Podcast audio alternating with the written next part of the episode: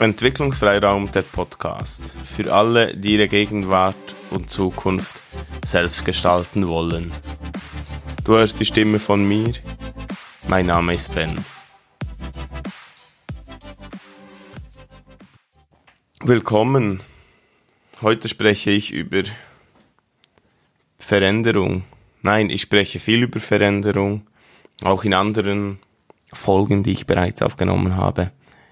Ähm, ich spreche davon, einen anderen Blickwinkel einzunehmen oder über die Stolpersteine, vielleicht nicht nur die Stolpersteine, auch über diese, diese inneren Konflikte, die wir oft haben, wenn, wenn wir äh, etwas verändern möchten oder wenn wir in schwierigen Situationen sind, die nicht ganz, ganz klar sind. Denn es gibt immer auch diesen Punkt an etwas festzuhalten, das ist auch ganz okay. Es gibt auch den Punkt daran festzuhalten, wenn wir, vielleicht sind wir unzufrieden und es geht uns nicht so gut oder wir möchten eine Veränderung und trotzdem sind wir noch nicht so weit, dort wirklich, wirklich reinzugehen in die Veränderung und das Festhalten am Alten. Das ist auch okay.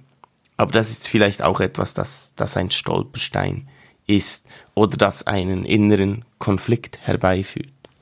Ja, Stolpersteine sind ja Dinge, die, die uns auf dem, auf dem Weg hindern oder die uns, bei denen wir nicht scheitern, aber vielleicht bei denen wir eben, ja, stolpern und nicht weiterkommen und uns dann überlegen, ja, will ich, will ich weitergehen oder nicht gerade eben wenn es um Veränderungen geht und wir vielleicht schon etwas unsicher sind oder Mut dafür brauchen, etwas zu verändern und dann stolpern wir oder haben diese inneren Konflikte, ja festhalten am Alten ist ja vielleicht auch gemütlich.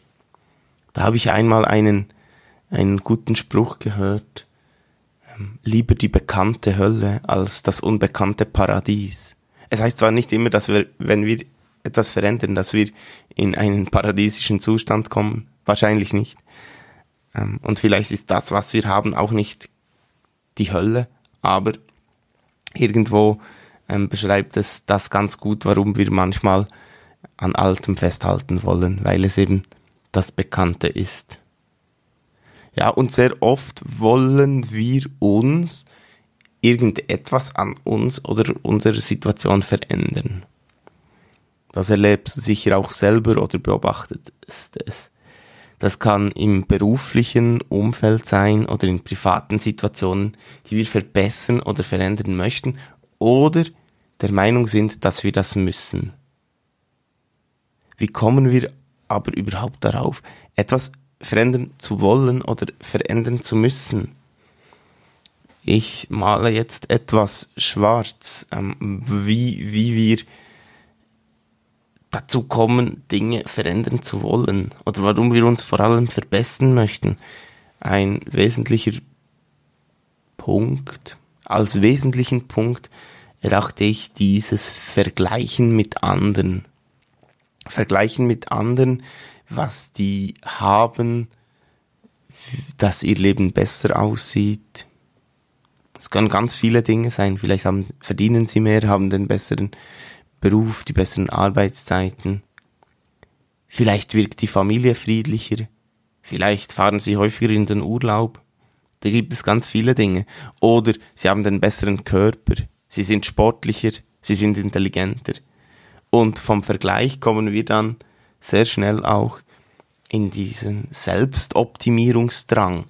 Nicht, dass wir etwas verändern möchten, weil wir das möchten, sondern weil wir uns optimieren wollen aufgrund dieser Vergleiche. Und das spielt natürlich einiges eine Rolle, aber ganz wesentlich, früher waren es Magazine, so die Hochglanzmagazine, die alles schön abgebildet haben. Das ist heute weniger der Fall. Heute sind es die sozialen Medien, die uns Dinge, nicht die sozialen Medien äh, gaukeln uns Dinge vor, sondern die Leute, die es nutzen und die sozialen Medien bieten aber die Plattform und haben noch Algorithmen, die das alles noch fördern und fordern, damit wir dann das sehen, was uns interessiert oder vermeintlich interessiert. Und dann kommen wir in diesen Selbstoptimierungsdrang, sei es mit der Ernährung, mit unserem Aussehen beruflich erfolgreicher zu sein, mehr Geld zu verdienen und wir beginnen etwas zu verfolgen, das wir vielleicht gar nicht unbedingt möchten, weil wir das Gefühl haben oder den Gedanken haben, dass wir in diese Richtung gehen müssen, damit wir auch zufrieden sind, so wie diese Menschen. Weil gegen außen zeigen wir uns ja häufig zufrieden und gut, obwohl wir das vielleicht gar nicht unbedingt sind. Oder nicht in dem Ausmaß sind, in dem, ähm, oder wie es auf andere wirkt. So.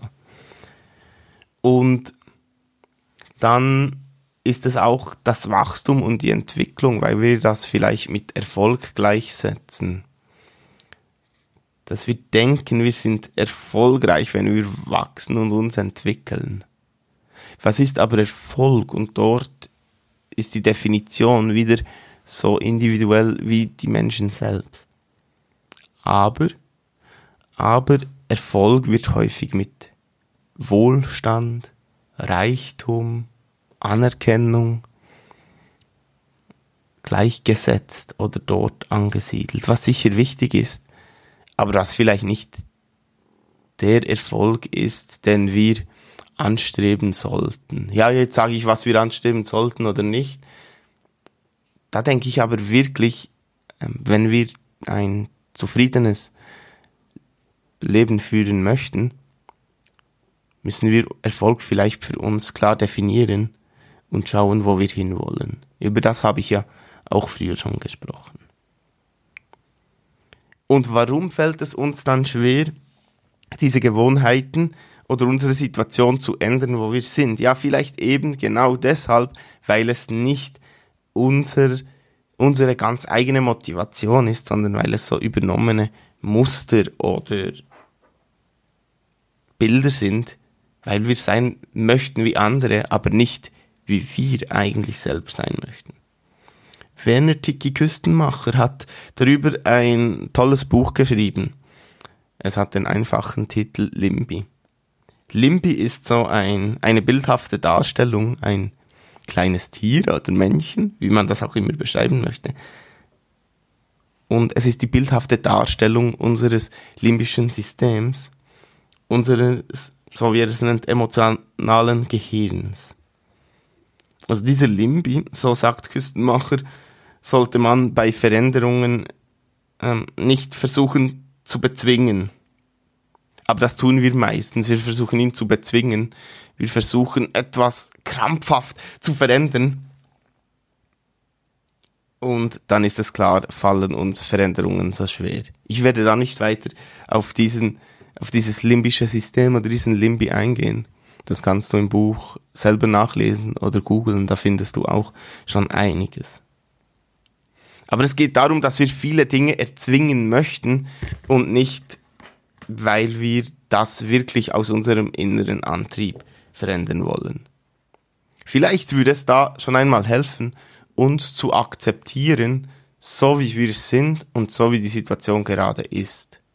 Und dann aber dorthin zu schauen, was etwas vielleicht unangenehmer ist oder schwieriger, nämlich dorthin ähm, in uns, was ist mir wichtig. Man nennt es auch Selbsterkenntnis. Und über das spreche ich ja immer wieder, weil dort ist die Grundlage, das ist die Ausgangslage, wenn wir irgendwo hin möchten, zu schauen, was ist uns wichtig und dann wo wollen wir hin und nicht uns mit anderen zu vergleichen dann werden uns Veränderungen nicht gleich viel einfacher fallen. Sie werden uns immer noch schwer fallen oder wir werden immer noch Zeit brauchen, weil auch das ist wichtig. Veränderungen sind ein Prozess, das geht nicht von heute auf morgen. Häufig unterschätzen wir, was wir ähm, in, auf lange Sicht erreichen können. Wir überschätzen aber völlig, was wir in kurzer Zeit erreichen können. Wir denken, man, man muss nur wollen und sich ändern und dann geht das schon. Es braucht aber Zeit. Und diese Veränderungen werden dann auch nachhaltig sein. Und diese Veränderungen, dieser Weg wird zu uns passen. Es gibt viele Wahrheiten. Also wäre es vielleicht wirklich, wäre einer der ersten Schritte, zu akzeptieren, uns zu akzeptieren, wie wir sind. Auch das klingt oft einfacher, als es ist. Und unsere Situation so zu akzeptieren, wie sie gerade ist, und dann uns zu orientieren und Schritt für Schritt nach vorne zu gehen. Das war's für heute. Wir hören uns und bis bald.